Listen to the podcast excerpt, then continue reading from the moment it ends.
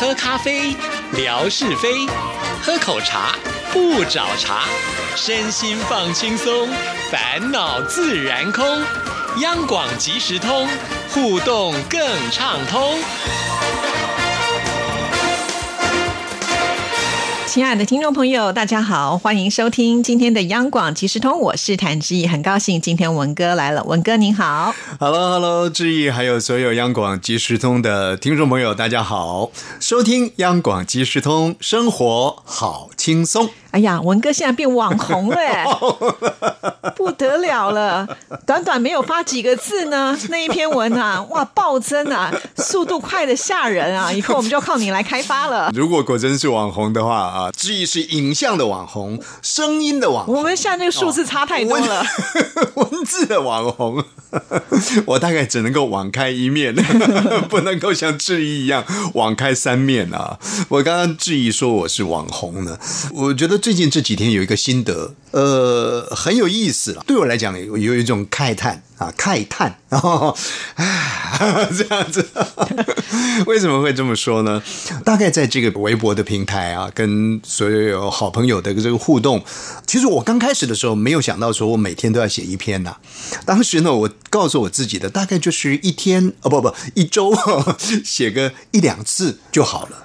可是后来啊。那个守住了贞节牌坊之后啊，不守呢，感觉上呢，好像又觉得怪怪的，那就可以写啊，就是有些什么事情分享啊，那就在微博上面啊，也慢慢慢慢慢把它定下来了。那我是在这一方面持之以恒。至于质疑的方面呢，它是。呃，叫做少量多餐啊，他以图取胜。那文字没有那么多啊，但是呢，一天里面我们看到志毅在微博呢，也也是起码我看不止这个五六次啊，他就是会随时有一些呃新的画面、新的讯息的时候呢，都会做分享。那每个人所走的路线不一样，大概我走的路线就只能够坚持。如果每天上一篇微博呢，对我来讲就是一个相当大的考验了。我们都会去看呢，就是说，哎，这个微博的阅览数啊，当然我们常讲了，哎，数字有什么重要呢？数字不重要，台下就只有一个人在看，一个人在听啊，我们还是要尽情的表演。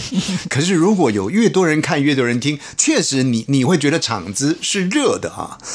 当然，我们会回过头去看看，说：“哎呀，到底这个东西贴出来之后啊，有多少人阅读啦？有多少人接触到你的这个讯息啦？等等的。”我大概归结起来啊，这个三五年来啊，在微博的一个互动，我发现大概每一个篇章了啊，平均的阅览数。可能是一千、两千、三千，当然也有很高的，什么七千啦、八千啦、一万多啦，哈。我我看到一万多的，就是像上次，呃，我跟这个霞总啊去了一趟梅珍家，就效法质疑啦，又拍照片啦，又写文字啦，很多的朋友就去看了，我们一看呢，哦，一点五万。哦，我就觉得说好满足，好满足啊！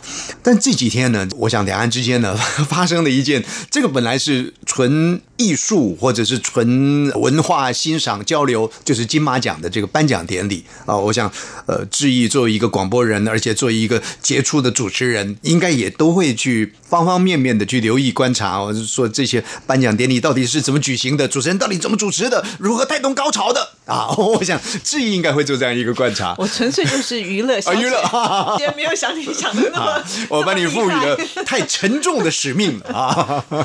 我我常常跟我女儿讲，你看人家是怎么走台步的，人家的台风在哪里？其实不但是看娱乐，这也是呢，要你呃。仔细看看，如果将来有机会或者什么的时候，我女儿常常回我一句，就好像志毅刚刚回我的啊。不过志毅算是比较厚道一点，我女儿回答了我我的是说：“哎呀，你又来了。”好像我迫不及待的要机会教育啊，这也也不太应该了啊。好，就是这个上个礼拜六。金马奖的这个颁奖典礼，那我们本来就在看，说哇，到底谁得奖了？对啊，然后又看到了呃，来自中国大陆的好多大咖大腕儿的这个明星都来了啊，张艺谋导演啦，呃，巩俐小姐啦，呃，大概我这这把年纪大概认识的 就是属于这个阶层。那你看，呃，刘德华啊，也好久没有在荧光幕上露脸了，因为他知道快要被你被你取代，真的是。快来露一下！哎，不是在取代我吗？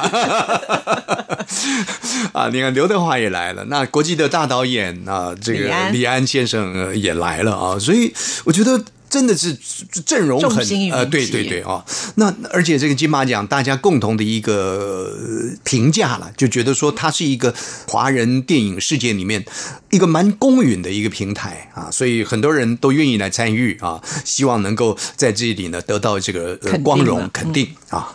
好，那就看着看着看着看着，结果没想到呢，颁奖的过程当中呢，就擦出了这个语言的火花来了。啪啪啪啪啪啪啪啪 当时呢也看得我这个触目心惊的。我想说哟怎么会这样子啊？那么台湾的一位导演上了台啊他也做了一些表述啊。那我想紧接着下来朋友们就很清楚了这个大陆的呃影帝。对呃这个有机会上台呢也做了这个表述了。啊那就激荡出了两岸艺人在这样的一个议题上面的，彼此呃立场，也或者说呢，这个是没有交锋的啦啊，但是至少呢，呃，各自要表达一定的这个立场，尤其是在呃大陆的这些呃艺人方面啊，那。那天晚上听说有这个呃所谓的庆功宴庆功宴啊，大家也都离席了啊，嗯就就呃匆匆的就离开台湾了。啊看了之后，这个之后呢，其实心里头蛮难过的。那个当下就想说，哇，那明年的金马奖呢，是不是还有这么好的一个平台可以来交流互动？那大家艺术呢可以相互的切磋啊。那第二个比较难过的就是。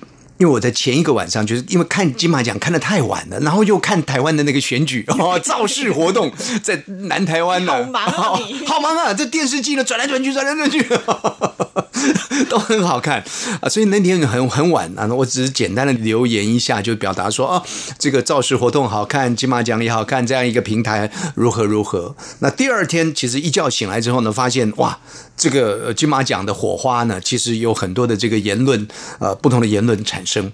那个当下，我会担心说明年的金马奖。另外一个呢，我就开始担心了说，哇，那今天我这微博写什么呢？昨天我在讲金马奖，结果那金马奖差成这样的一个火花，我到底写什么呢？那当然，我告诉我自己说，那就按照自己心里面所感所想的来写啊，因为。这一写下去呢，就会碰触到两岸的议题。两岸的议题，基本上很多人就把它界定在于这个政治的范围当中。其实政治哦，我想志毅也能谈啊，纯哥更能谈啊，很多人都能谈。可是就我来说，我实在不太喜欢谈。为什么呢？因为一谈到这个政政治啊，各自都有道理，而且也都对。然后呢，各自有坚持，最后呢，要么。彼此就是 相互之间呢背向背啊，你说你要说服我，我要说服你，其实不是那么容易的事情啊。背向背还好，就怕因此呢发生的争执了，这个情况呢是比较不好的啊。而且我也担心呢，我如果写什么了，发生争执的时候呢，我也疲于应付，你知道吗？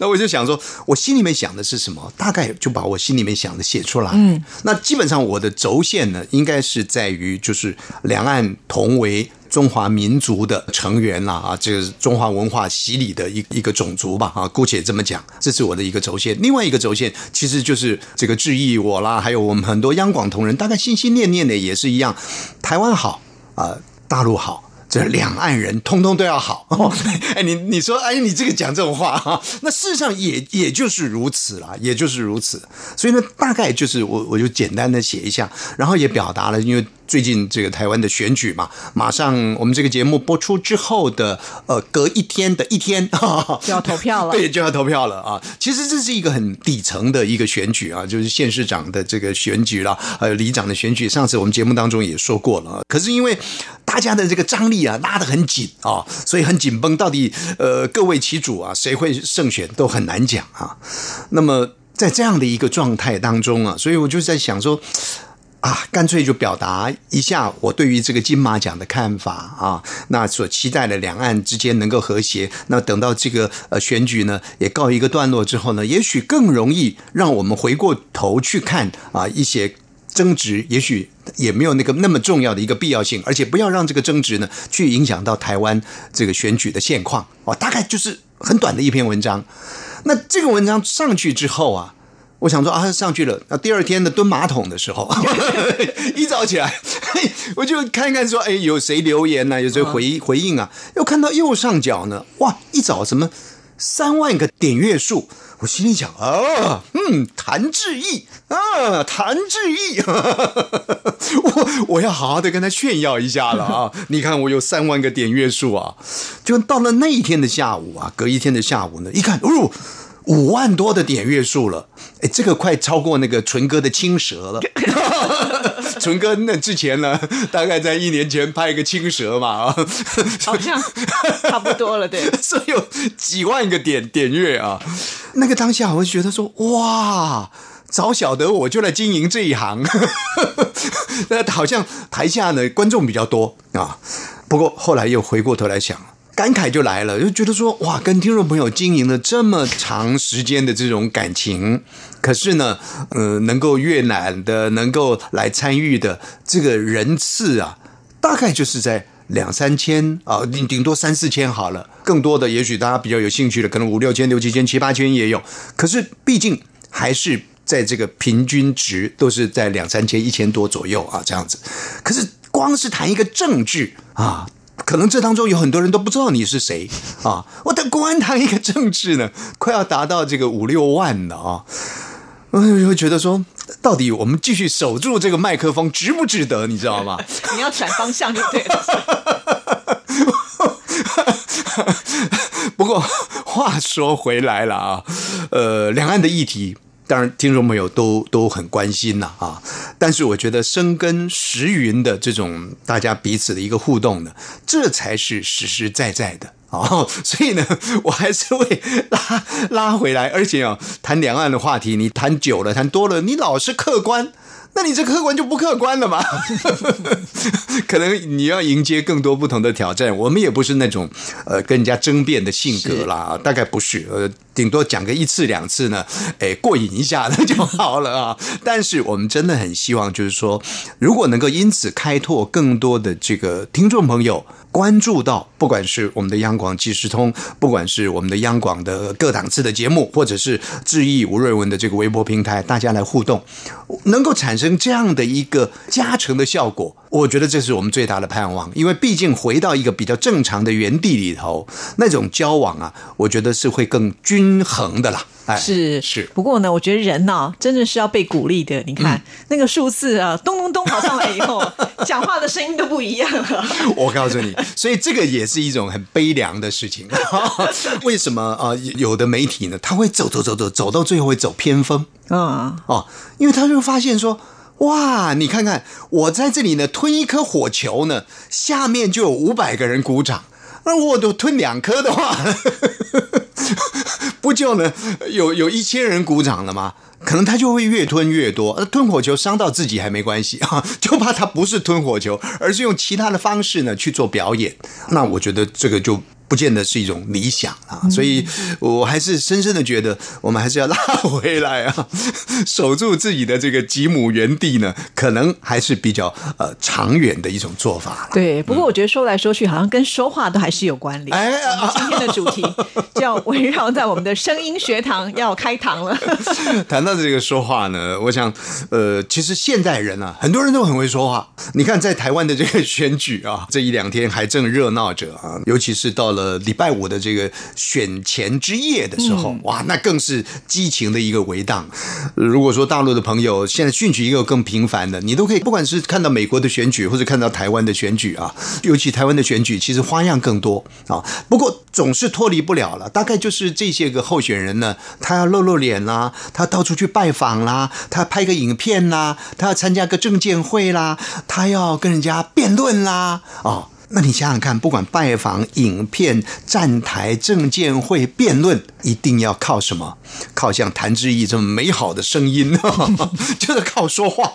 他就是要靠说话，这就说话就是一个现实了啊！你说啊，把话练好啊，果真是这样吗？其实也不尽然，但是确实这个说话就是一个现实，包含他的助选员也是说话，也是一个现现实。那我想，对台湾讯息有关注的朋友都知道，前不久呢，也曾经在我们的平台呃做过节目的小野先生。他出来说了话，拍了影片之后呢，哎，也获得了各种不同的评价。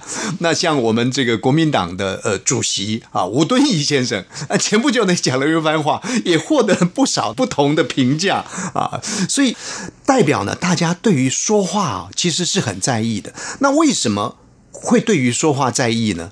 因为我们说，哎，谭志毅到底心里想什么？我用什么来探测他呢？真的没有办法探测啊！华人有一句话说。言为心声，那就会想啊，谭志毅，我就看你怎么说，你说些什么啊？听了之后，哎呦，蛮契合我心的啊！我觉得，嗯，你心里大概这么想。可是果真是这样吗？不是的哦。我们讲，哎呀，这个人花言乔宇，哎，这个人呢，你看看，人家纯哥呢，不不，这不能讲纯哥了，我讲吴瑞文好了，老是言不由衷。哎呀，纯哥呢？哎，这个人你不要怪他，他有口无心。总而言之呢，就是我们想探测人家的心理，确实呢，就要从他说话说什么去做了解。但是呢，说话不见得能够让你完全掌握到，因为有时候呢，你会被说话给欺骗的。所以为什么有很多人呢被情场呢 会会被骗啊？就是因为太太相信说话了。但是话又说回来了，还是要相信说话。你要把自己的意见充分表达出来，你必须要去经营你的说话逻辑。可是有些人呢，往往艺高人胆大。啊，像有时候呢，我就是这样子啊，比较呃，不是我艺高了啊，我比较粗心了啊。有时候呢，我就讲讲讲讲，就觉得没有问题，那就会说话会得罪人，会产生状况。还有呢，有时候呢，太相信了，哎，大家都是妈鸡啊，大家都是好朋友，反正我跟你说说，跟他说说也没有问题。太过信任，哎，对，结果呢，往往呢，人家就把你录音录影下来了，好可怕。各位说话真的很重要，尤其再加上现代的这种啊录音录影的工具这么方便，我认为啊要把话说好，因为说话呢其实它是好像是一个作品的呈现，但是它的源头是来自于你的思想，来自于你的心。固然我们说能够把花言巧语是把心跟话。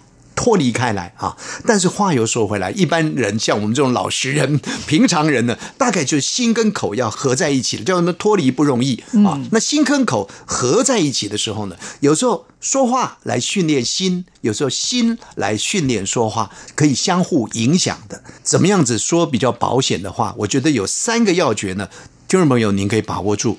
第一个呢，要说谦虚的话啊。啊，真的要说谦虚的话，明明呢我就超越了纯哥甚多，但是呢我还是要讲，哎呀，这可能啊，哎，对对对对对对对，要说谦虚的话，嗯啊，这个是最保险的。是，还有一个，哎，谭志毅，你那个去弄一弄啊，呃，你那个去扫一扫了，那你就去拿一拿了。这种命令的口气哦，没有人会信服你的。你要说商量的话啊，哎，谭志毅，哎，怎么样，怎么样子啊？当然，谭志毅呢，哎，这个老奸巨猾，可能他也会这么想。可是至少他不是那么直接的反弹啊。所以说谦虚的话，说商量的话，还有呢，要说温暖。人心的话哦，哎，这个很难哎，这个很难，要带一个温度计在身上。